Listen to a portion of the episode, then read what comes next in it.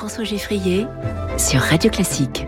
Notre petit cours particulier d'économie, comme tous les jours sur Radio Classique, avec Natacha Valla. Bonjour Natacha. Bonjour François. Doyenne de l'école de management de Sciences Po avec nous. Ça s'appelle les classiques de l'économie. Et aujourd'hui, dans vos classiques, Natacha, il y a un pays, c'est l'Italie. C'est bien de se comparer à ses voisins. Et l'Italie, c'est un gros pays dans la zone euro, malgré la taille de l'Allemagne et de la France. Et l'Italie, c'est un pays vraiment intéressant parce que il y a eu des tendances qui se sont confirmées pendant plusieurs décennies. Donc, on sait caractériser cette, cette économie-là. Et puis, il y a des Alors, si on devait caractériser l'Italie et l'économie italienne, d'abord, c'est la stagnation du PIB par tête. Ce que je vais mmh. vous dire, ça va pas être très très joyeux, mais depuis les années 2000, en fait, on a eu une croissance du PIB très faible, 1% en moyenne, donc sur 20 ans, c'est quand même pas terrible 1%, alors qu'on a eu quand même euh, des, des croissances plus importantes chez ses voisins. L'Italie, le deuxième problème, si on peut appeler ça comme ça, c'est que pendant toutes ces années, le stock de dette sur PIB a augmenté et il est aujourd'hui très très important. Vous allez me dire, c'est pareil chez nous. Oui, c'est pareil chez nous et c'est le même problème chez nous. Sauf qu'on a un petit peu plus de croissance et ça, ça aide beaucoup. Et que c'est pire en Italie. Et que c'est pire en mmh. Italie où ça a été pire plus tôt et on a du mal à en sortir parce que la croissance est très faible, on y reviendra.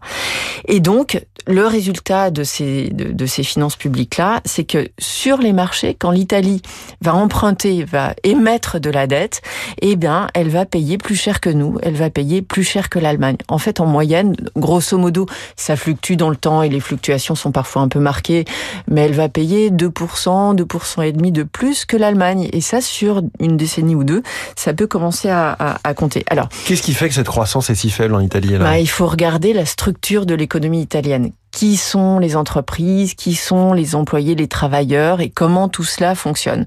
En réalité, l'économie italienne, c'est essentiellement de la PME familiale. Alors, la PME familiale, ça peut avoir beaucoup de bons. Il y a des PME familiales qui sont très performantes. Il y a des ETI familiales qui sont parmi les meilleures d'Europe. On a des, zones en Italie, le Nord, qui est très productif et très performant. Mais quand même, on a 70% des, des Italiens qui travaillent dans une PME.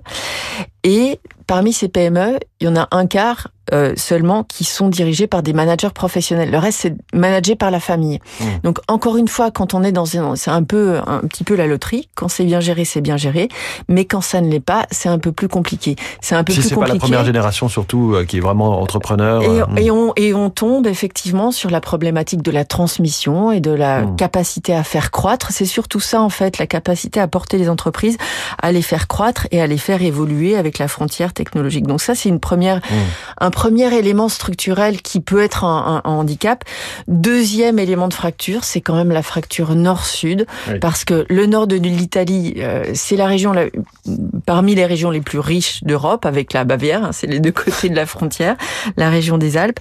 Mais le Mezzogiorno, c'est un problème parce qu'on a là euh, une proportion de la population qui est beaucoup plus importante que la proportion du PIB italien qui est qui est produite, et puis des problèmes évidemment d'économie souterraine. Alors, dans tout vous ça, parlez de population, il y a une Italie qui vieillit aussi, un problème démographique. Et oui, et oui, et ça c'est la grande différence entre l'Italie et nous, c'est qu'on a nous une démographie, bien qu'elle s'améliore pas forcément qui résiste pour l'instant, qui résiste bien, et ça préservons cet avantage, mais en Italie, c'est vraiment dramatique. On prévoit, selon les, les, les projections de population, que d'ici 2070, l'Italie pourrait perdre 20%, un cinquième de sa population.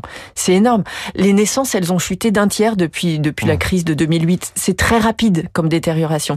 Et en plus, on a une structure de une pyramide des âges qui fait que la mortalité augmente. Donc là, on voit vraiment pas où, où est l'issue. Alors, l'Allemagne, il n'y a pas un taux de natalité euh, top top, mais quand même, il y a d'autres facteurs qui, qui aident. Donc, on a cette structure de la population qui va faire en plus en sorte que le ratio de dépendance, ce qu'on appelle le ratio de dépendance, c'est le, le nombre de personnes qui ne sont plus en âge de travailler et qui vont dépendre du revenu des actifs pour pouvoir euh, vivre et pour qu'on puisse financer le, les retraites.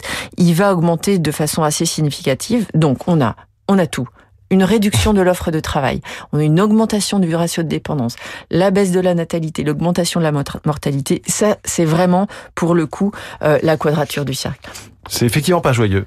On peut rajouter à ça, bien sûr, il y a, y a d'autres choses. Alors, tout ne va pas mal en Mm. Italie. Il faut bien comprendre qu'il y a des remèdes possibles. Euh, on n'a pas parlé de la qualification en Italie, qui est aussi problématique, mais on, Mm. on pourra y y revenir une autre fois.